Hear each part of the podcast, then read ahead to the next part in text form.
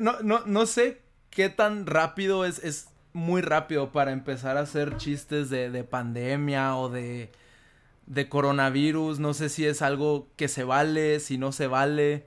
No sé ustedes qué piensan, porque es, un, es todo un tema. Dale, sería como uno de los primeros episodios que no empiezan.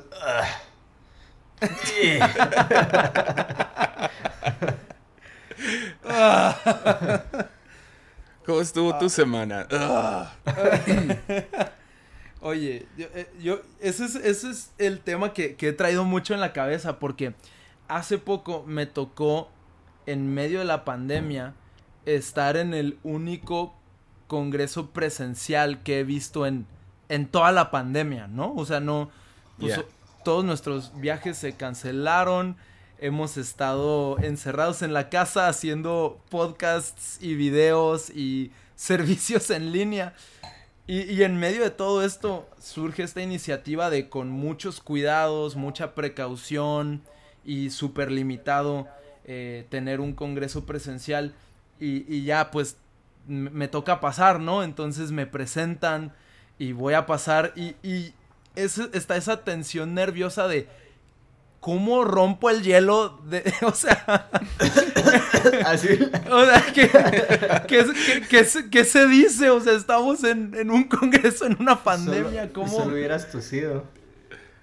Un, gran abrazo al que te invita arriba. un largo abrazo. de esos donde cachetes se tocan. ¿no? Sí, cachete cachete, sudor y sudor. No, es, labios con cachete. Oh, no. Uy. no, mejor aún. Labios estamos en México, sudados. No en Argentina. Labios sudados con cachete. Labios sudados. ¿Y cómo te presentaste? Pues, o sea, tenía que hacer algún chiste del, del coronavirus, o sea, no, no, no, no sabía, o sea, hey, aquí, aquí estamos en medio de una pandemia, lo logramos, o sea, empecé como hablando así y, y, empecé diciendo como, la verdad, yo, yo soy el tipo de persona que cada semana siento que mínimo dos, tres veces he tenido coronavirus, ¿no? O sea, e, es frustrante, yo soy muy hipocondriaco, entonces e, esta semana he sentido como tres veces que tengo coronavirus. ¿Cuántos han sentido que tienen coronavirus y todos levantaron la mano, pero no es como un buen contexto, ¿verdad? En un, este, en un lugar lleno de gente. ¿Cuántos sienten que han tenido coronavirus? Y todos levantan la mano. Es como nerviosismo automático. Pero... ¿Qué sería la cosa más imprudente que puedo decir en frente de toda esta gente quien siente que ha tenido coronavirus en los últimos días? Hoy, hoy, ¿quién siente? ¿Quién, quién se levantó con calentura hoy? ¿No? O sea, es... El clásico es el vato sin máscara. Yo. el que cree que es una conspiración del gobierno yo no voy a usar máscara. Estaba viendo las noticias y hay quienes, había como un legislador en Estados Unidos que estaba defendiendo el no vamos a usar máscara, no vamos a usar máscara. y su argumento, no sé si ya lo, lo, lo viste Jesse, pero su argumento era que las máscaras no eran de Dios, porque tú y yo somos creación hecha a imagen y semejanza de oh Dios. Y cuando te pones una máscara, estás tapando la creación que es hecha a imagen de semejanza de Dios y eso está mal. Y fue hacia un, a una legislatura y fue y habló. ¿Un pastor que fue a la legislatura o un legislador? Un legislador que, era, era cristiano. ¿Qué diría de no tu lo pelo? Puedo creer. Y se fue en traje, ¿no? la, la, neta no sé. O se fue de acá a Dan y Eva. No, se fue porque la imagen es todo, o sea, como Dios nos trajo al mundo. como Dios nos trajo al mundo. no, no sé qué hubiera dicho de mi cabello, JD. ¿Qué, hubiera dicho de tu cabello? No te imaginas, no te imaginas. A, ti te han, a ti te han preguntado, te han tirado. No me imagino qué pasaría si me pongo un tatuaje. Sí. Pero creo yo que iríamos muy avanzados ahí. Pero solo con el pelo blanco eh, sí me ha llovido. ¿En serio? Sí, sí me ha llovido. ¿Qué, ¿Qué es lo peor que te han escrito a raíz de que te pintaste el cabello? Ah, ya tengo una forma como de filtrar y no leer los comentarios, pero em, sí, sí, van de, desde, desde afeminado hasta, eh, hasta negando la naturaleza de Dios. Qué sé yo, pero escucha esto. No. mi suegra, mi suegra me mira y hace así como que mm, aprieta los labios y me dice, ay, mijito, no te miras nada serio así. Ahora miro a mi, ahora miro a mi abuelita, la mamá de mi papá. Y, me, y, y, cada vez que la veo, hasta el día de hoy, si la veo, yo sé que son 25 minutos de solo regañarme. Solo me regaña, me regaña, me regaña para poder ya empezar una conversación. Y la última vez me dice, ojalá, ojalá te pudieran nalguear como cuando eras, cuando eras niño. Ojalá te pudiera nalguear. se enoja. Sí, se, frustra. Se enoja. A mí, a mí me han, o sea, creo que no ha sido tan, tan heavy porque ya estaba todo tatuado. y como que no sé, la, como que la imagen que, que teníamos, ya nada más le agregamos el, el pelo este, o sea, uh, pero sí es chistoso en los en vivos, en los en vivos, porque en la iglesia, en los servicios en vivo tenemos un lobby virtual, ¿no? Entonces antes del servicio nos conectamos y estamos platicando. Y, y ese es como mi, mis cinco minutos, ¿no? Cada domingo ahí es donde yo salgo en el lobby virtual. Y la, de repente hay una señora que empieza a comentar, pero está bien frustrada, o sea, ¿cómo, se debería llamar la señora? A ver, Jessy, dame un nombre de, de señora frustrada. Creo que Jessy está frisado. y tiene una cara de satisfacción. creo que, creo, que Jessy no está. No. Jessy se fue. Somos tú y yo ahora, anfitriones del lunes. Podemos hacer esto. Pues bueno. Ajá. pues bueno. Ya sabía. Sinergia. Para mí que Sinergia. lunes, lunes de Beshis. Lunes de Beshi. ya que se Oye, yo tengo que. Oye, ya que me, ya creo que se le acabó la pila. Que dice, se me fue el internet, dice se le fue el internet. En lo que le regresa el internet a Jesse, ya vi que yo tengo mi pila en como 1%. Voy por mi cargador, pero tú tienes que entretener a, a nuestra gente. Va, venga. Venga. Em, pues mi abuelita, mi abuelita me agarra y me dice, ay, mi hijo, eh, yo creo que yo creo que deberías ponerte más serio. ¿Qué vas a decir cuando los muchachitos te pregunten qué hacer? Pues pasó. Llegó, llegaron como dos papás a decirme, mi hijo me está diciendo que se puede pintar el pelo de blanco porque usted tiene el pelo blanco. Entonces vengo yo y le digo, ah, si seguís con los audífonos puestos, me llegas. Según yo estaba hablando literalmente solo. Eh, y me dice, ah, bueno, respóndele que cuando cumpla 30 años eh, se puede pintar el pelo blanco. No, me acabo de quedar yo solito, solito en lunes. Em, en fin, así le respondí y eh, no me volvieron a preguntar. Lo bueno es que ahorita estamos en cuarentena, no hay colegios y no está esa regla de poder em, ir al colegio con el pelo blanco. Esto está siendo súper incómodo para mí ahorita, pero voy a respetar a la audiencia que está escuchando esto. Em, ¿Qué beshi les puedo contar? Mi semana. Démosle ahí, vámonos a la esencia del lunes. Eh, mientras ellos se regresan o regresan, les quiero contar algo. Soy muy fan de las medicinas. Tengo algo y me gusta tomar medicinas por cualquier cosa. Y esta semana pasó que me dio migraña como dos veces. El viernes pasado me dio una migraña y antier me dio una migraña. Pero em, yo sé inyectarme, o sea, no sé poner vacunas intra, intramusculares, intravenosas, perdón, pero sí sé poner intramusculares. Entonces eh, me inyecté solito. Ahora, me he inyectado varias veces solito. ¿Estás por ahí, Jack? ¿Ya te conectaste? Ahí estás. Voy a terminar mi historia. Seguí solito contando una historia. Pero acá, qué bueno que me dijiste. Bien, bien, Dijiste que sos medio hipocondríaco. A mí me gustan mucho las medicinas. Me dio migraña esta semana, entonces veo un resumen. Y yo, yo sé inyectarme solito. ¿Alguna vez te has inyectado solito? Ajá. Nunca en la vida. Va, entonces inyectarme solito, mejor si te inyectas parado. Entonces me estoy poniendo esta inyección parado solito porque tengo una migraña y cuando me meto la aguja en la nalga, no entra la aguja. Tengo la nalga bien dura. Entonces mi esposa tiene miedo de las agujas y no aguanto, estoy vomitando la migraña, le digo, inyectame tú.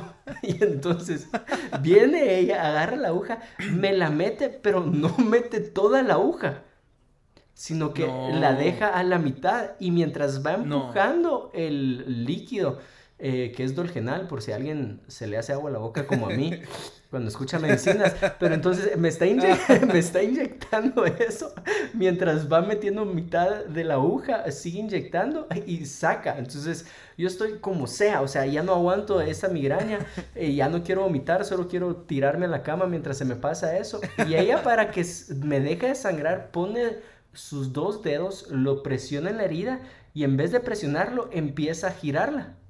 empieza, no sé dónde vio eso, pero empieza a girar el, la herida y le digo, Chini, me está doliendo, me está doliendo un montón. y entonces se empieza a reír, pero ese fue mi episodio. Jesse, me quedé solito como por dos minutos porque a Jaguar se le fue la pila. ¿Seguiste grabando? Y seguí grabando, sí.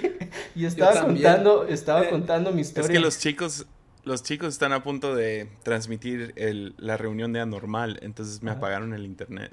O sea, ah. lo enfocan en una compu y ya voy corriendo, ¡hey!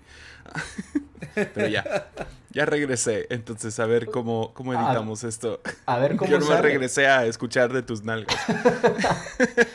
pues espero, espero que lo todo un reto. Es súper incómodo hablar lunes solito. A ver, yo, yo seguí grabando también y se escucha, o sea, ya no te veía, pero se escucha yo diciendo, no, ya, ya se, apagó mi compu, ¿qué voy a hacer? Estaría increíble poner ese audio encima de la historia de, de JD. Sí, porque yo seguí grabando también. ¿Qué onda? Tres historias, un solo podcast, tres timelines ahí. Estoy sudando en frío. Estoy sudando en frío. Retomen ustedes. ¿Por qué? pues Jaguar, el, la última vez que nos reunimos yo y JD hablamos de teorías de conspiración. ¿Cuál ha sido tu favorita durante este tiempo? Hablando de oh. imprudencias con la pandemia, creo que creo que está oh, ahí empatado con chistes de la pandemia. Podemos hacer imprudencias y chistes de la pandemia. Yo agarré un tiempo donde me obsesioné con las teorías de conspiración. Obviamente Alex Jones, este, todo lo que, lo que habla cuando va al, podcast de Joe Rogan y...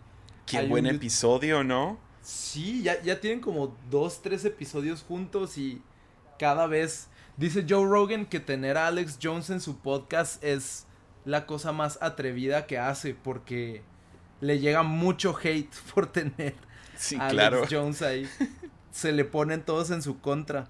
Ah, pero me agarré viendo también, no sé si han visto los videos de Shane Dawson de teorías de conspiración. Ah, los no ha hecho últimamente o sí. No, los viejos. No, no, los viejos y, y creo que sí sacó uno hace un par de meses donde la, teoría de conspiración que, más me, me, daba risa era la del agua, ¿ok? Hay, si tú tomas agua, hay ciertas marcas de agua y sería interesante investigar marcas latinoamericanas de agua, pero en Estados Unidos está el agua Dasani. No sé si alguna vez han ido eh, en el aeropuerto. De Coca-Cola. de Coca-Cola. En McDonald's te dan esa. Entonces dice que esa agua básicamente es, es veneno. O sea, tiene un montón de químicos dentro de los que viene incluido una especie de sal que te deshidrata en lugar de hidratarte. Entonces hace que tengas más sed y que sigas consumiendo más y no te sacies. Y, oh, hay canales de YouTube dedicados en su totalidad a hacer reviews de, botellas de agua. oh, wow. Pero, ¿dónde está la eso, pues, eso me pasa. Eh, eso me pasa, por ejemplo, aquí en México. Ajá. el agua Bonafont. No. Nunca me sacia la sed. O sea. Tal vez tiene sal. Sí, a lo mejor es, esa onda. Y si él no me gusta, el que más me gusta es como E pura, que yo sé que no está tan, tan nice, pero siento que me sacia la sed. sí. pero machín. hay un canal, te digo, que se dedica a hacer puros reviews de, de botellitas de agua. Y, y, el vato se ve cuando abre Dasani y suena como una soda. O sea, suena un... como que tiene algo, tiene como gas o algo adentro y luego ya lo prueba y, hace toda su reacción. Pero yo nunca... Y, la teoría de conspiración es que Dasani tiene, tiene sal y te deshidrata. Eh, ¿Y cómo va de Shane Dawson? Pues, si no tomas agua. Con Si no tomas agua. no, eh, la, la, teoría de Shane Dawson que más me sacó de onda fue la de Chuck E. Cheese. La de la pizza. La de la pizza. Entonces, para los que oh. no se saben esta. Y yo no la sé. Básicamente, su teoría es que si vas a Chuck E. Cheese, te van a entregar una pizza, pero ah. se va a ver obvio que no está uniforme como lo cortan. Sí. Y la implicación es que toman de las pizzas que sobran y unen para hacer una. O sea, entonces oh. si, si le sobró a una pizza una rebanada, pues la guardan y puede ser que te toca literal ves las fotos de estas pizzas de Chuck E. Cheese. Y, ah, y luego él va, va a Chuck E. Cheese y le traen una pizza y no está uniforme el corte. O sea, no está derecho los, los, los cortes. Está como que llega a la mitad de una pizza y luego se da hacia, o sea, como triángulo. Y no, está, hay piezas más grandes y otras más chicas. Y qué asco pensar en eso. pensar que, que, te están dando las sobras de la pizza de alguien que no conoces, o sea, no sabes dónde han estado sus manos y esas manos tocaron la pizza. Y creo que algo algo que sí me ha pasado relacionado con con coronavirus es ver tantas interacciones que uno tomaba a la ligera, ¿no? O sea, en, películas, en series, en, en videoblogs, en, en, tantas cosas de, ah, números, ahí va la sirena. Ah, ahí va la sirena. pero como cuando llegas con alguien que no conoces y lo saludas de mano. O cuando llegas a alguien que es, te estás presentando con alguien en la iglesia y lo abrazas o lo saludas de beso. Y pensar cómo, no, no sé si nos sintamos cómodos regresando a, a la normalidad en su totalidad o cuándo vamos a poder otra vez tener interacciones así. Es algo que me que he estado pensando mucho. Pues eventualmente llegamos a eso otra vez después de otros virus, específicamente el de la influenza española. O sea, ahí estuvo tan grave que literal gente no iba... O sea, se, había gente muriéndose de hambre en Estados Unidos. Mm. Porque cuando se infectaba un familiar, pues se infectaban todos. Vecinos no los visitaban para traerles pan. Wow. O sea, fue tan grave la influenza española. O sea, murieron en un año 600 mil uh, mil americanos. Para ponerlo en contexto, el coronavirus con todos los viajes que tenemos y, o sea, interacciones y, ah, o sea, hay mucha más gente en, el mundo. Van 140, 150 muertos este año de coronavirus, que todavía es horrible. Pero va a ser interesante, sí, ver cuánto tiempo. A mí lo que me saca de onda ahorita es ver series o películas antes del coronavirus y ver cómo gente llega y se saluda. O, o como... Eh, ah. o, ver como los conciertos o juegos viejos y ver a gente como que, yeah, y se abrazan y todo. Y es como, no. Estoy traumado. Y yo sí no soy nada, yo sí no soy nada asquiento con eso. De hecho, ¿En serio? Una vez fui a Chuck E. Cheese, tengo un montón de hambre. Los de al lado dejaron una pizza medias. Y sí, tomo el pedazo, o sea, se va a ir a la basura si nadie lo agarra. Y no, se va a ir a otra pizza. Entonces, yo sí no soy asquiento con eso. Si alguien deja la pizza, igual no tengo problema en, en agarrarla. Oh, yo no puedo. ¿Y no, ha cambiado nada en este tiempo? Uh, no, o sea, ahí podemos hablar lo que, no sé si contigo lo hablé acá, pero eh, sí me quiero hacer esa prueba. Yo sé que tú ya te la hiciste y salió negativo, pero yo sí creo que me dio esa onda. Eh, eh, mm. Entonces... Aunque bueno, me hago esta prueba, sale negativo y luego, o sea, me dicen luego, luego, nada, pero no es muy confiable esta prueba. ¿Por qué me cobras, ¿por qué me cobras 50 dólares para hacérmela? Solo para dejarme igual justo después. en la misma incertidumbre. Ya, quién sabe. Pues la quincena de enero estoy en una de las ciudades de Estados Unidos donde reventó esto al principio. Después obviamente se fueron picos altos en Nueva York, en Florida y en ciudades más grandes, pero estoy en esta ciudad donde reventó al principio y me estoy muriendo. O sea, estoy tosiendo mis pulmones, tengo fiebres, tengo el cuento para tomar la temperatura de José Juan, entonces me estoy tomando la fiebre a cada rato, me daban a cada cuatro horas, tenía una fiebre de, de 39 y medio, llegué a tener fiebre de 40. Estoy tosiendo los pulmones, tosiendo los pulmones. Una mañana me levanto y digo, Chini, no me importa cuánto me cobren acá. Yo tengo que ir a un hospital y ver qué tengo. No, no, se, me, no se me ha pasado nada. Me levanto, no quiero hacer nada de cola porque me siento destruido, no he dormido nada, o sea, mi sueño quebrado, 3 de la mañana, 4 de la mañana, 5, agarro mis cosas, me voy, está como a, está nevando afuera, menos, menos y pico grados eh, eh, Celsius, eh, me, entonces me chequean los doctores eh, gringos y entonces me meten un hisopo en la garganta, me raspan la garganta, siento que me están raspando el cerebro, eh, me hacen exámenes de sangre y a las dos horas que estoy ahí me dicen, no tiene nada. Le pasamos los las pruebas de influenza, no tiene influencia. Y le pasamos pruebas de infección en la garganta y no tiene infección en la garganta. O sea, en exámenes no tiene absolutamente nada. Solo pagué medio riñón ahí y para que no tuviera nada. Entonces, creo yo que me dio, pero puede ser mis ganas de que me hayan dado porque se escucharía súper heroico ahorita, pero entonces estoy así medio, medio en la línea de confiado. Ya. Yo, yo, también me hice la prueba que dice Jesse. Que si los miro, los saludo de beso, ¿vieron? En serio. Ah, yo, no me importa. Yo igual, yo igual. Yo igual. Uh, labios cachetes. Solo, a ustedes dos. Solo a ustedes dos. A nadie más en el planeta. Solo a ustedes dos. ¿Ok? Quiero que quede muy claro ahorita todos los que nos están Steven. solo Steven. Y a Steven. Ah, solo ustedes tres. Pero nada más ustedes tres. No, me, me, hice la prueba también y, y, yo mínimo esperaba como el, ah, ya tienes los anticuerpos y, y todo eso. Y salió súper negativa.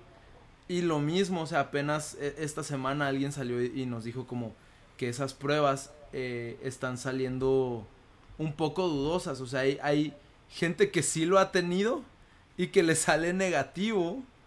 Ah, y hay gente que, que, o sea, y lo opuesto también. Entonces es... Todo está como en una etapa beta ahorita, ¿no? Como que todo está... es rarísimo. ¿Sabes qué lo más complicado de todo esto? Es que no existen expertos de coronavirus. Sí. O sea, hay expertos en enfermedades, pero expertos en coronavirus no. Entonces no sabes a quién escuchar, no sabes a dónde acudir, porque las, las cosas cambian cada semana. Entonces me gustó mucho escuchando a Bill Burr y Joe Rogan, que empiezan a discutir acerca de máscaras. Y me gustó un montón como lo dijo Bill Burr. Dice, yo nomás prendo las noticias. ¿Esta semana debo usar máscara? Ok, uso máscara. La que sigue ya no, ok, ya no. Exacto, es como, te humilla esta cosa. O sea, literal, te humilla. Como, especialmente como iglesia, como organización. Mm. Mm. O sea, todos tus planes están en on hold, ¿no? O sea, todo, todo, todo está... No sabes, ¿no? Entonces no, no hay mucho control. Ya. No hay forma de manipular nuestra manera de salir de esto. A mí me ha gustado cómo, cómo lo estuvo diciendo Andrés múltiples veces de que la, la, la narrativa tiene que dejar de ser cuándo vamos a reabrir y, tiene que empezar a ser cómo podemos innovar en medio de... Y, y, creo que eso era algo que yo necesitaba escuchar porque sí me cambió el chip. O sea, ya, ya no fue tanto el... Ah, e, y estábamos en planes. Me imagino que tal vez ustedes también ha habido esa junta con, con el jefe, ¿no? Donde... ¿Qué sigue? ¿Cuándo vamos a reabrir? ¿Qué tomamos en consideración? ¿Qué no tomamos en consideración? En nuestro caso, acá en Juárez, eh, el gobernador dice que aunque todo Chihuahua eh, abra, Juárez no va a poder abrir. Porque Juárez es eh, como el, lugar que peor está en todo el estado de Chihuahua. Y, por como mucho, es frontera, ¿no? Por mucho. O sea, es. Es, es el Nueva York de Chihuahua. sí, sí, en, todos los aspectos. Ah, pero. Pero. Sos el Carl este, de Chihuahua. Claro, de Juárez. Soy el de, el de, Juárez.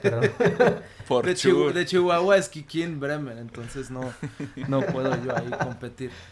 Pero viendo los números, o sea, hay, había cinco veces más muertos en Juárez que en El Paso.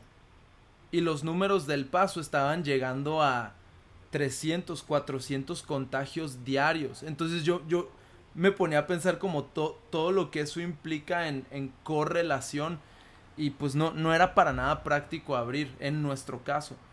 Entonces fue, fue bien emocionante ver un, shift también en mi pastor donde empezó a, soñar, ¿no? O sea, cómo podemos seguir innovando en medio de esta pandemia y, y ha sido muy padre verlo a él renovarse un montón en esta temporada y ah, es un Ha, sido bien, bien bueno para la iglesia en, lo personal. Yo, yo lo he visto así.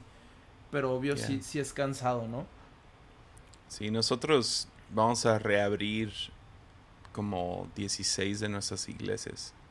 Porque son, una, son, no son muy grandes. O sea, por donde plantamos iglesias y todo eso. Estás hablando de iglesias de 100, 120 personas en un domingo, ¿no? Entonces, lo, que vamos a hacer es, vamos a tener múltiples servicios, tener todos los cuidados y todo eso. Nuestra iglesia principal aquí va, va a permanecer cerrada un rato más, pero es que está muy difícil. No tienen datos, no tienen internet. O sea, algunas personas no saben ni usar su celular, no tienen Facebook. O sea, bien linda la gente, ¿no? Ha abierto un Facebook para poder estar, para poder ir a la iglesia. Está buenísimo. Sin embargo, o sea, no todos. Entonces, no sabemos cuánta gente estamos. O sea, estás hablando de gente que vive de 40 pesos diarios por trabajar en, en, caña y cosas así. Y es como... Estamos haciendo todo el esfuerzo. Los estamos viendo de todos modos, es lo que quiero decir. Estamos yendo a visitarlos, estamos viéndolos. Entonces, el no abrir iglesia simplemente es como político. Porque de todos modos estamos con ellos, estamos yendo. Llegan a la iglesia el domingo nomás para saludar y les entregamos despensas y diferentes cosas. Mm. Pero Ah, entonces ya, hay, hay, algunas iglesias que fue como, ¿sabes qué? Fuimos con el con, uh, secretario de salud o lo que sea de aquí de Tepic y pedimos, oye, ¿podemos abrir algunas iglesias? Y nos dijo que sí. Entonces, son buenas noticias. Cuidados. ya Es que también Nayarit es el, es el, o sea, hay dos estados peores que, ah, o sea, mejor que nosotros en números. Mm, ok. O sea, nomás nos gana Zacatecas y Colima. A saber, 32 estados. 31 o 32 estados. ¿Cuántos estados hay en México? Bro, creo que son 32. 32. Creo. Sí. O sea, solo creo. La neta puede que sea 31. ¿Sabes? podemos, podemos estar muy equivocados. Podrían ser 33, quién sabe. Yo no, sé. No sabemos. Yo no sé, bro, la verdad. 31, 30. imagínate, 10 minutos. 10, minutos. ok, ya tengo que googlearlo. No, no puedo sí, estar tan me, me da mucha curiosidad. Estados en México. Creo que son. ¿Cuánto, cuánto quieres apostar antes de, antes de ver? Ay, la barba. Son, la 32. la barba de blanco. No, no way. Son 32. Sí, le, sí le había atinado al principio. 32 estados. Buenísimo. Y luego alguien me va a escribir como, son 32 y también en la Ciudad de México es un distrito federal. Los municipios, así siempre, siempre sale el vato. Es que tú lo estás viendo desde la conquista de los españoles. Pero si fueras nativo a México, solamente México. ¿Vieron que encontraron restos humanos de como 10.000 años? en Zacatecas. Wow. All right. Yeah. Y que, y que, que eran, eran hombres, mujeres. Que, cuéntame más de esos restos. Encontraron como, como herramientas en un lugar oh, que, como en una cueva, y parece ser que como que era una cueva en Zacatecas donde iban y como que vivían ahí por ciertos tiempos y hay ciertas pinturas. Oh, wow. dicen que hace 10.000 años que Obvio todos los cristianos están, no, pero la Tierra tiene como 200 años de existencia, ¿no? Y, ah, y todo eso. Pero, pero fue interesante que había nativos aquí desde hace 10.000 años. Wow. Considerando... A lo mejor el mundo era muy diferente, ¿no? O sea, cómo estaba geográficamente. Durante toda la evolución y todo. Era plano, ahí era plano. Ahí todavía era plano. Sí. Mira, te voy a decir qué pasó, ¿Ustedes son americanos o, son norteamericanos o son mexicanos? ¿Son gringos o son mexicanos? O sea, su, pasaporte. Estamos al revés. Yo, y, Jaguar estamos al revés. Ajá. sí. Jaguar nació en México, vive en Estados Unidos. Yo nací en Estados Unidos, vivo en México. Exacto. Oye, pero tú, tú eres un pocho y yo soy un qué? Un chopo. Un chopo. Eres un chopo, bro. Un chopo. Oye, lo que pasó ahí, o sea, si ves que la Tierra antes era plana, ¿no? ¿Estamos de acuerdo? Estamos de acuerdo. ¿Estamos de acuerdo? o sea, solo quiero saber, ¿estamos de acuerdo sí o no los tres aquí? Sí, la plana. Sí, sí, Entonces, Creo que, creo que es Génesis, ¿no? O sea, Edén. ¿Sí? Job, Job. Job. El primer libro de la Biblia. Lo que pasa, tenemos la tierra plana, llega el sol, la empieza a calentar. ¿Y qué es lo que pasa con algo? O sea, vamos a suponer, tienes un plástico plano y lo calientas. ¿Qué pasa? Se empieza a hacer una bolita. Entonces la, la Tierra plana, viene el sol. mientras se hizo bolita, tragó un pedazo de ese sol. Y ese quedó en el centro. Sí. Entonces por, e, es, eso es lo que no te enseñan en la escuela. Así fue como pasó. Y por eso... ¿Han escuchado de las teorías de, una civilización? De una civilización que ya, o sea, que ya había y que ya sabían hacer un montón de cosas y estaban bien avanzados. Y luego pegó algún tipo de catástrofe, como la era de hielo, cosas así. O sea, sería muy interesante que saliera más evidencia de eso. Como que, ah, encontramos una televisión de 12.000 años. eh, Kimi me trajo algo. Llegó la Kimi. me trajo café. Saluda, Kimi. Hola. Sí. pero salúdalos. Saluda a que, los que nos están escuchando. Hola a todos, perdón por interrumpir su, Saludos, Kimi. de hombres. Dijo que te manda saludos, Jesse. Oye, Kimi, ¿quieres salir en armadillo pronto? Ya los voy a dejar. dice Jesse que si quiere salir en armadillo pronto. Ajá, ah, se, se puede. no te creas, no te creas. Dice que no, que invitan a mujeres. He tenido más invitadas mujeres que hombres. no, yo no sabía. Dice que ha tenido más invitadas mujeres que hombres. ¿En armadillo? en armadillo. No te oigo, a ver, espérame. ¿En serio? Sí, creo que sí. Tendría que checar, pero he tenido varias mujeres. Estoy jugando, nomás te ando fastidiando ya. ¿Saldrías? ¿Te invito? Yo feliz. Yo feliz, sí, ¿cómo no? Va. De una vez. Saca Va, antes del episodio 100. Ahí está. Ándale, pues. Ahí quedó. Los dejo. Gracias, Jessy, qué chido. Chao, sí, sí. Ánimo. Chao, JD. Ahí estamos. Ahí está. Ahí lo Es que lunes es un poco más jaguar y luego armadillo es un poco más kimi. A ver, explícate, explícate. Pues aquí hablamos de cualquier tontada y media. no, gracias. Gracias, de verdad. Ah, es un placer. Oh. A ver, ya, ya, Anhelo ir armadillo a destruirlo. Quiero. ¿Puedo, hacer preguntas? Preguntas un poco. No he tenido ninguno de los dos en armadillo. It sucks. Porque somos un poco más lunes, ¿no? Sí. Sí, o sea, entendemos. Tienen que salir. Mira, pues, Pronto. Pues, mira, pues. ¿Qué? O sea, solo planteate esto. ¿Cómo te imaginas Daniel Richards? Mm. ¿De una vez? Yo creo que, o sea, yo, yo imagino esto. Si fuera yo. Yo si fuera tú lo haría. Yo si fuera tú, yo si fuera tú lo haría. Delante de la luz de Jehová. Claro. Delante de la luz de Jehová. Ahí sí, ahí sí puedo poner a José Juan yo, por medio. Si, si, fuera yo Daniel Richards, fácil, fácil, fácil. O sea, ya tienes el pelo. Me, invitaría, me, me, invitarían a Armadillo. A episodio 100. Fácil. fácil. Fácil. Fácil. Eh, Ay, Dios. Entonces. Sí. Sí, fácil. Lo, lo confirmo.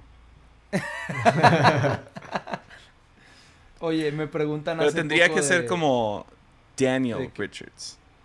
¿Qué tal? Soy Daniel Richards. Um, Daniel Richards. Soy Dan Richards. Son Dan Richards, man. Um, estamos aquí. No, hace poco me preguntaron que por qué Kimi no se ha cambiado el apellido, ¿no? O sea, hay gente que tiene problema con eso, tiene problema. y, es una pregunta que me han hecho más de una vez, ¿por qué Kimi no se ha... ¿Qué no hay? ¿Qué, ¿Qué está pasando? No hay honra. Pero Kim, Kim, ustedes conocen a Kibi. Kibi es la mujer más hermosa, sencilla.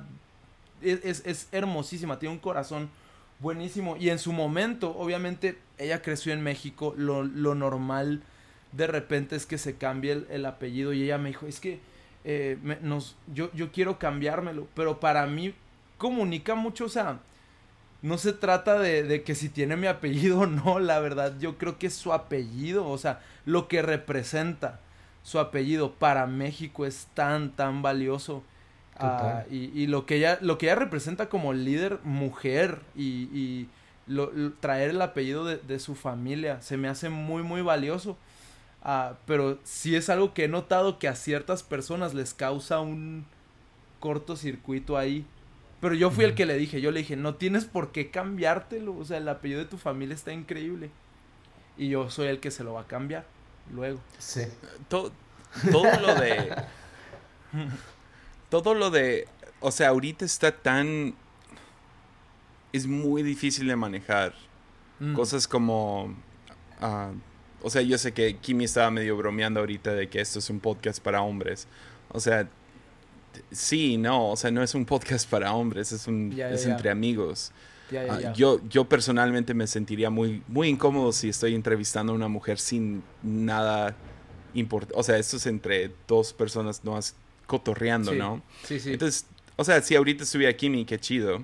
Pero yo y Kimi, o sea, a menos de que haya como que un tema, vamos a hablar de esto, vamos a... Claro. No, no me sentiría muy cómodo, personalmente hablando. Mm. Pero si hay como que una onda de que mujeres en el ministerio, ah, si tienes un buen balance entre mujeres y, y hombres. Y luego cosas así como, o sea, creo que una de las críticas que te están tirando es como, no, pues ella quiere su, su, su mm, apellido gringo, ¿no? Ah, y luego eso entra como a racismo en, Latinoamérica. Ya. Es tan absurdamente delicado e imposible de... de ya, o sea... No lo puedes abordar de una manera quedar bien sales ganando. sí, Ya, es eso, no vas a quedar bien con, todos. Y lo que estás viendo ahorita en Estados Unidos es un desastre, o sea, todo esto de Black Lives Matter, o sea, todo el mundo tratando de quedar bien con diferentes aspectos, pero, o sea, estás viendo que no está ayudando. O mm. sea, vi muchas quejas acerca del béisbol ahorita porque se hincaron durante el himno y seguramente va a pasar en el básquet ya que tengan el himno, ahorita no tienen el himno. pero, pero sí, hay como que... Creo que hay un pitcher de San Francisco. Está muy difícil. Hay un, hay un pitcher de San Francisco que no hincó. Y, y está diciendo, al, al, ver todo lo que está detrás de Black Lives Matter y su tendencia marxista, eso fue lo que puso, eh, y eso lo va a ante Jesús. Es que hay algo que llaman sobrecarga de semántica. Mm. No sé si han escuchado de esto. Entonces, sobrecarga de semántica. Pero contalo solo para los que no entienden. para los que no saben. Sí, para los que sobrecarga de semántica. Black Lives Matter es un perfecto ejemplo de sobrecarga de semántica. Porque es un. E, es, es, un. es una frase con la cual todos estaríamos de acuerdo. ¿Verdad? O sea, dos, tres racistas en Kansas, a lo mejor no, ¿verdad? Pero todos estaríamos de acuerdo. Las vidas de negros importan. Sin embargo, hay, hay otras capas siendo agregadas. Entonces también es un hashtag que es todo como que un movimiento juvenil, uh, Gen Z, Millennial. Uh, y luego tienes como a grupos como Antifa que se le unen. Luego tienes uh, el, movimiento político de Black Lives Matter que, o sea, aún en, sus, en su página de web tienen como que tendencias marxistas y quieren la destrucción de Estados Unidos. Entonces, el decir Black Lives Matter no nomás significa vidas negras importan. Entonces hay, hay, hay capas de qué significa dependiendo de cómo lo lees, ¿no? Ah, que es algo muy interesante para predicadores, porque también tenemos como que nuestras frases, por ejemplo, la palabra relevante, que ahora tienen varios significados, no nomás tiene uno. Entonces depende del contexto en el cual lo usas. Entonces tú, o sea, puedes ver el libro de Robert Barriger y miras el, la portada y dices, una iglesia relevante. Ah, ha de ser acerca de ser famoso porque este mm. menso de memelas, o sea, arruinó la palabra o le dio otra, otro entendimiento de, la palabra, ¿no? Lo, lo, sobrecargó con otra semántica. Entonces, es interesante como predicadores mirar diferentes frases, palabras y entender que no significan lo mismo para todos. Sí. Eh, estuve hablando con uno de los predicadores de Patreon, me mandó una de sus predicaciones. Y estuve hablando con él de esto, de cómo terminó su predicación diciendo, solo confía en Jesús. Y es como, ya, claro. Mm. Pero, eso que hay muchas capas, ajá, hay muchas capas. Exacto. Entonces es, es, muy interesante, o sea, no sé, por, he estado con esta con este pensamiento últimamente de la sobrecarga de semántica. más que nada por eso de Black Lives Matter, porque obviamente estoy de acuerdo. Yo, daría lo que, o sea, todo por ayudar a, o sea, creo que todos han escuchado mi corazón hacia la, o sea, hacia el, hacia el, el que no ha recibido lo, lo mejor, ¿no? O sea, le entregué el grupo de jóvenes a un casi menor de edad a un Alvin, a, Alvin, ¿no? Que no tiene apellido gringo, que, o sea, creo en él, quiero seguirlo levantando, creo en la mujer, tenemos un montón de mujeres, o sea, nuestros tres ministerios, tenemos mujeres en el púlpito todo el tiempo ah, y en, en, puestos de liderazgo. Y luego también, o sea, si racismo fuera algo más serio en México, que es, es complicado, porque entiendo que hay... Es más como clasismo, hay un clasismo... Clasismo es fuerte, clasismo lo confundimos con racismo. Y, ah, pero racismo es un poco difícil cuando todos son la misma raza.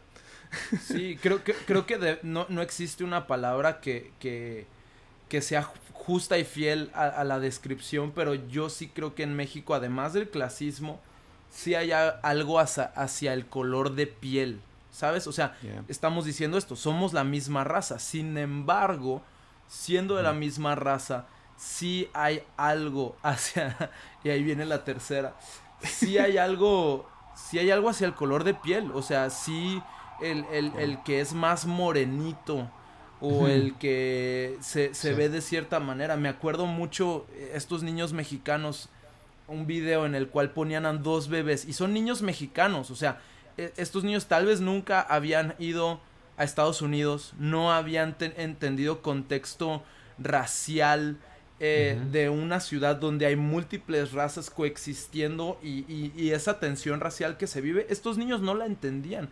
Sin embargo, en México, ¿te, acuerdas mucho de ese video? de te ponían dos bebés, uno blanco y uno moreno. Y el niño moreno le preguntaban, qué, ¿cuál es bueno y cuál es malo?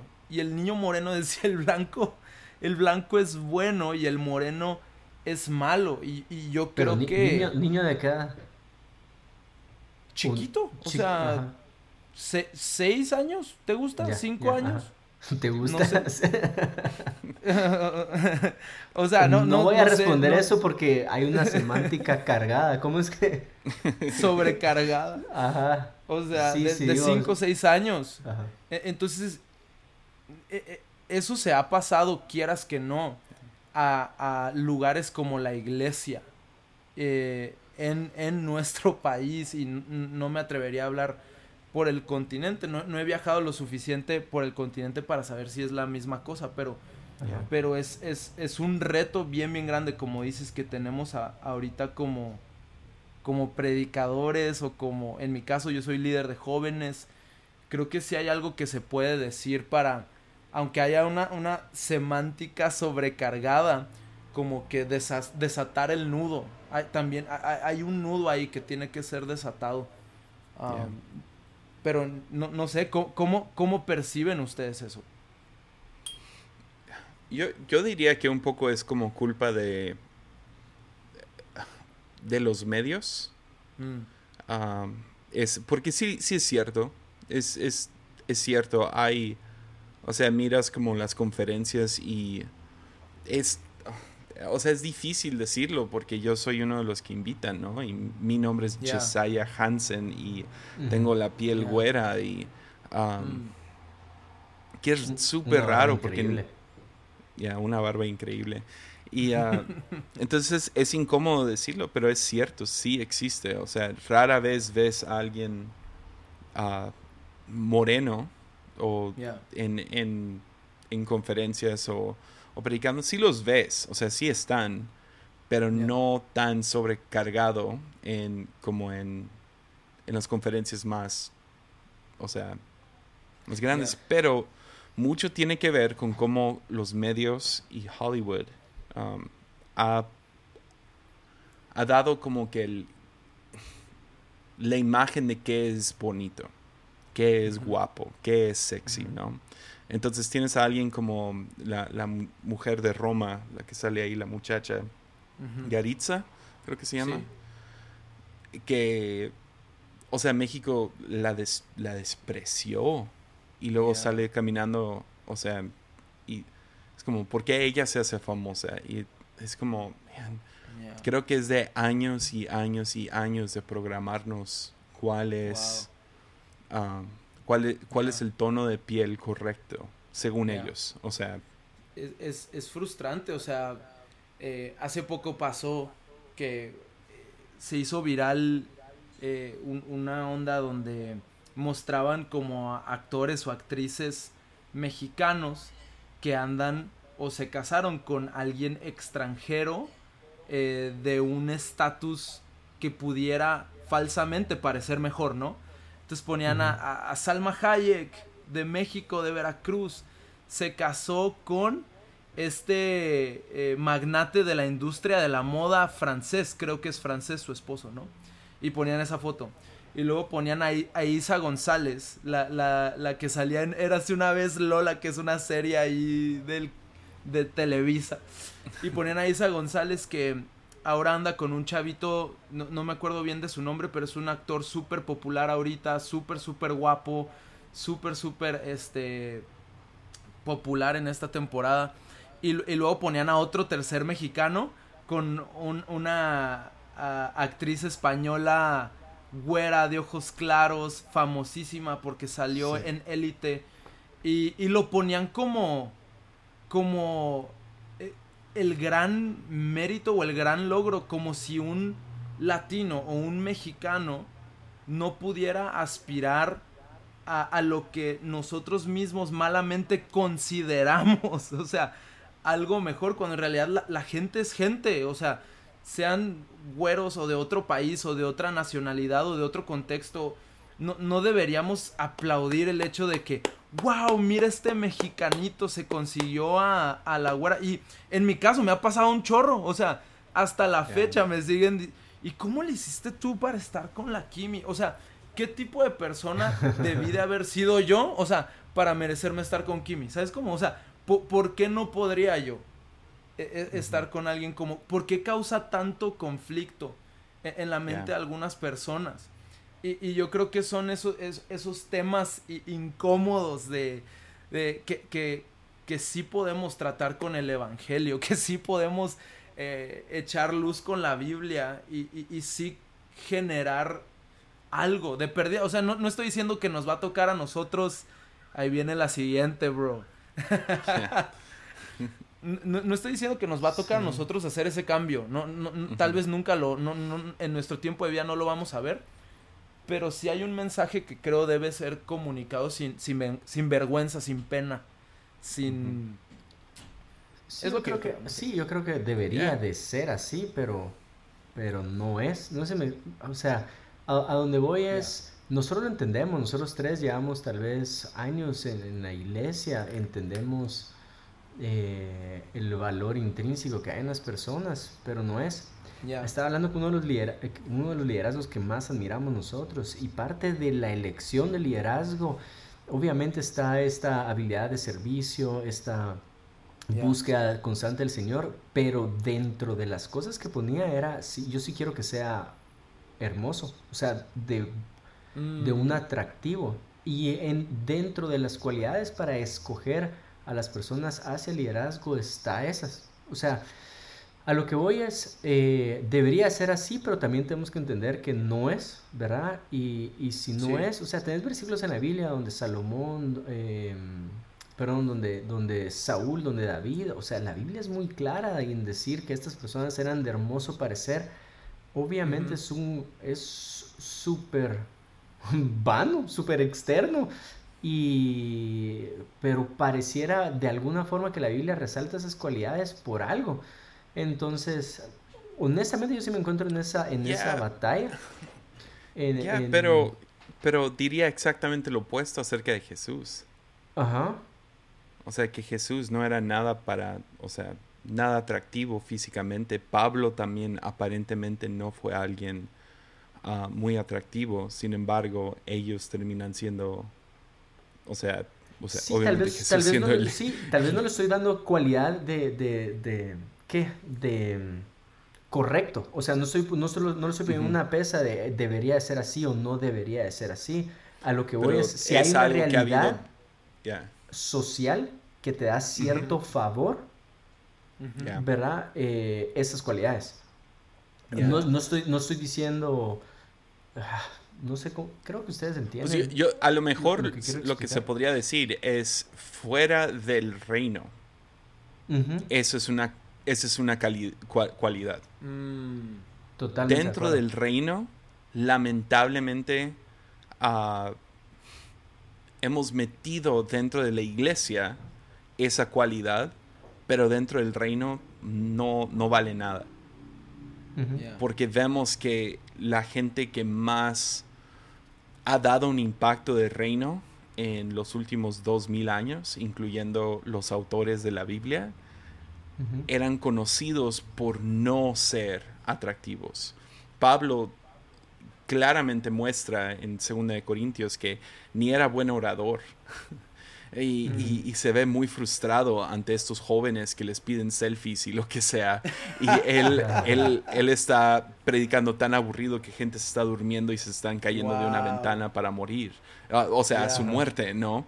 Y ah, entonces es muy interesante cómo, cómo es raro ser un beneficiario de algo que es erróneo. déjalo digo así. Porque yo no escogí mi piel, no escogí mi nombre. Sin embargo, tengo beneficio de este nombre, tengo beneficio de este color de piel. Ah, tengo muchos errores, ¿no? O sea, una, tengo un sobrepeso que tengo que cuidar más. Ah, o sea, no, soy muy atractivo. Sin embargo, tengo eso, tengo la, piel blanca, el apellido gringo, tengo dos, dos pasaportes. Y es, es, muy raro porque mi corazón no está ahí para nada. Si yo pudiera ser mexa a todo lo que da, mejor. O sea, mm. tengo ciertos beneficios que está chido, que, o sea, sé inglés y puedo viajar a Estados Unidos sin ningún problema. El, el, cheque que mandó Trump lo pude conseguir yo, gloria a Dios, en las alturas y en los reinos del cielo. Ah, entonces es muy raro tener los beneficios de, por así decirlo, de Babilonia sin querer ser de Babilonia. Ah, eh, eh, y, Pablo era un poco así, ¿no? Era ciudadano de, Roma. Sí. Y estaba, al decir Jesús es el Señor, estaba completamente en contra del César de Roma. Y, ah, y toda su meta fue llegar a Roma, ¿no? Con el Evangelio. Entonces es, es, es, es frustrante porque por un lado, a mí literal no me importa. o sea, me han visto como me he visto, me he visto de la misma manera todos los días. Ah, no es algo que, que, me ha importado nunca en la vida. Sin embargo, me encuentro en una posición incómoda. Y, uh, y ustedes igual, o sea, sirven, o sea, a pesar de que eres más moreno, Jaguar, estás, o sea, estás con todo el swag y, ah, Juan Diego es todo un luna y ah, entonces hay, hay, ciertos, hay ciertos beneficios. y es raro porque sé, conozco su corazón también, su corazón no está detrás de eso. Entonces es, es, es raro, es muy raro. A, mí me encanta pensar que cada uno de nosotros y cada, cada líder que nos toca conocer tiene, tiene una montaña que le toca escalar, ¿no? Cada uno viene con, con luchas diferentes. Creo que eh, tú, Jesse, a pesar de, la piel, o sea, te has topado con, con que te ha tocado escalar, vencer ciertas cosas que operaban en tu contra. Igual Juan Diego nos ha tocado platicar de tantas cosas a nivel personal que hemos tenido que ir venciendo y escalando. Ah, y, en, este caso, últimamente, o sea, sí, sí, no sé, tal vez es algo íntimo, es algo personal, pero sí nació a, a, raíz de todo esto que pasó con, con, la justicia social y el movimiento social y todo eso, sí nació en mí un, una gran necesidad de hacer un self-check, de hacer como un chequeo al corazón, porque bueno, yo, yo sí vivo en Estados Unidos, sí me tocó, pero estoy en la frontera, ¿sabes? O sea, vivo en Estados Unidos, pero vivo en México, o sea, hacemos vida, hacemos iglesia en México y uh, etcétera, etcétera, pero para mí sí fue un self-check de ¿qué, puedo mejorar yo en mi vida a nivel personal, yo como líder, yo como pastor de jóvenes, como parte del equipo pastoral de Olivo, ¿qué podemos mejorar? Y la, la, verdad sí, sí me sentí muy confrontado con esa realidad de que en la iglesia eh, en México hay, clasismo, sí hay clasismo y ahorita decías, es bien raro ser beneficiario de algo con lo que no estás de acuerdo y... Y, uh, y deja nomás soy claro, yo no soy víctima de nada. Entonces eso es lo raro, porque mi corazón sí está por... O sea, le he dado mi vida claro a, Nayarit, a, a, un pueblo muy tímido. ah, lleno de indígenas, ah, o sea, me casé con una morena, o sea, la amo, es mi morena, mi morena de fuego. Ah, no llevé a mi hijo a Estados mi hijo no tiene papeles americanos porque no nos importa. pobrecito, a lo mejor eso no, no le va a ir bien. Sin embargo, amo tanto México, quería todo mexicano, ¿me entiendes? O sea, si yo, si, yo si yo tuviera que escoger mañana, yo no sería ni un... O sea, no, no, no, no sería ni un dilema. Yo rindo mi ciudadanía americana mañana. Cambiaría mi nombre. Dejaría de hablar inglés mañana. Y eso es, es, es un negarse a sí mismo. Sí, pero es que yo creo que ahí tu corazón está totalmente claro. Y aún así con tus palabras no negas la realidad social al decir no le va a ir bien, tal vez si no tiene los papeles. O sea, sabes la facilidad que tiene eso. No sé si me estoy explicando. Solo no sé. Entonces, eh, es comprender o entender eh, socialmente las facilidades que te dan ciertas características, ¿verdad? Eh, y entonces ahí tal vez la discusión se diría, bueno, ¿las vamos a usar a favor o no las vamos a usar a favor? Y si utilizarlas y quererlas utilizar a, favor estaría un poquito corrompido nuestro corazón, mm. inclinándose más a Babilonia que al reino. Wow. Mm. ¿Verdad? Sí, o sea, totalmente. Y entonces ahí, ahí entro en un hoyo donde me consumo constantemente, pero... Yo creo que el llamado es a negarse a uno mismo. O sea, es, un, es una decisión constante y es dolorosa y es humillante y es... Ah, es, es, es difícil, es difícil, pero es ayudar al menos favorecido. Es, es tener este corazón por el menos favorecido. y, y, y, no, no, no estoy diciendo voy a hacer una gran donación no voy a, hacer este gran acto visual que, va a cambiar la perspectiva de todo el que me sigue. Claro que no, pero es en, lo secreto, es todos los días, es, es, es, con cada paso que vas dando cada mañana, el, el, optar por negarte a ti mismo y abrazar el reino, ¿no? Ah, me, me, me tatuó hace tiempo esto de que me rayé la palabra self y, dejé la palabra reino, ¿no? Es como, bueno, vamos a, negarnos constantemente a, nosotros mismos y buscar la voluntad de, del reino primero, pero ahorita, eh, yo, si, si, pudiera poner en palabras, esa ha sido mi incomodidad estos últimos meses. Creo que ha habido mucho tiempo de reflexión, el, bueno, ¿qué, qué, qué estoy proyectando con mi liderazgo? O sea, ¿qué estoy proyectando con con las fotos que subo, con lo, lo, que predico, con cómo lidereo, cómo puedo mejorar. Y, y, creo que el llamado hoy de Dios para mi vida es ser más inclusivo, ser más inclusivo, eh, elevar más al equipo que nos rodea, ¿no? Eh, tuvimos el, último episodio del podcast ahí en Latido y, y, me encantó poder tener a dos miembros de nuestro equipo, ¿no? Eh, hijos de la casa que, que han florecido ahí en Olivo que tal vez muchas personas no conocen. Ah, sin embargo, para mí era muy importante mandar ese mensaje de, hey, hay, hay, tesoros en tu, en tu iglesia, hay, tesoros en Tepic, tú lo decías ahorita con Alvin, hay, hay tesoros en Tepic, hay tesoros en allá en Guate, me ha tocado conocer a tantos de, los que están en tu equipo y son gente bien, bien valiosa. Y nos toca, nos toca darles e, e, esa, esa el beneficio de la duda, darles esa oportunidad.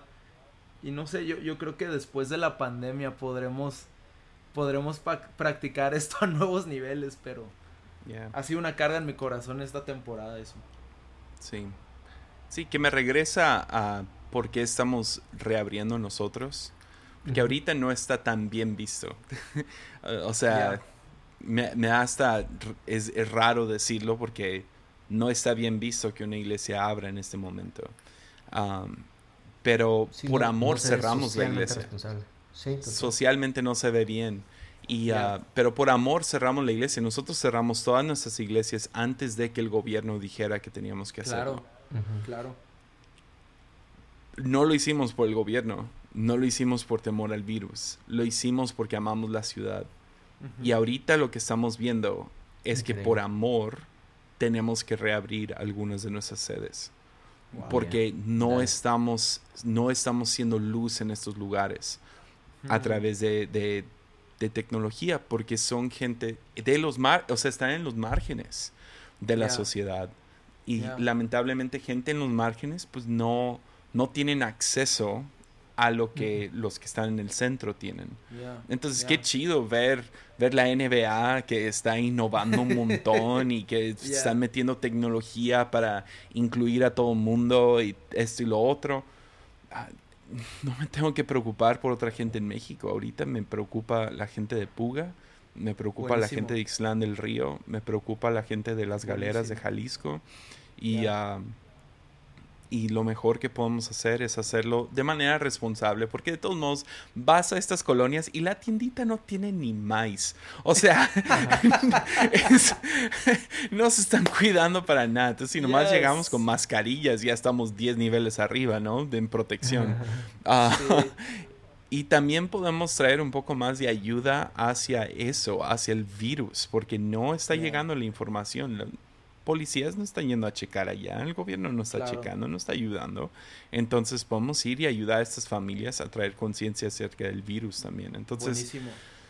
Ya, esa es mi excusa de por qué estamos reabriendo en algunos lugares, pero es necesario en algunos lugares. Entonces, respeto a las iglesias que están reabriendo, porque estamos en medio. Hay unas iglesias que estamos reabriendo, otras que estamos manteniendo cerradas. Increíble, hermoso, hermoso. Aplaudo a tu, a tu papá. No tengo cómo llegarle palabras, pero animalo, animalo de nuestra parte. Es un genio. 100%. Y, tu equipo también. El equipo Yo creo que la, la, clave ahorita es no juzgar, no juzgar al que abre y no juzgar al que se mantiene cerrado. Y creo que e, e, es, difícil a veces como iglesia en México eh, no caer en juicio. O sea, eh, qué, qué, chido sería que no tuviéramos que justificarnos, ¿no? O sea, pues es la decisión que tomaste porque tú sabes, o sea, yo nunca he estado en esos lugares.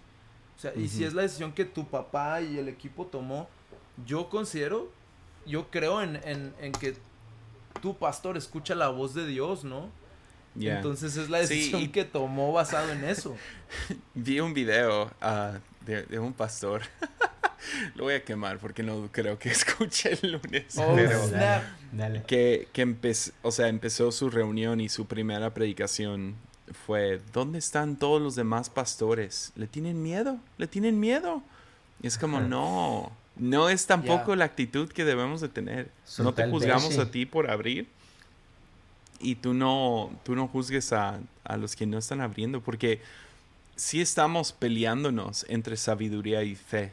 O sea, es, es, o sea, no es que está en pelea, pero por un lado tienes que ser sabio y por el otro lado vivimos en fe.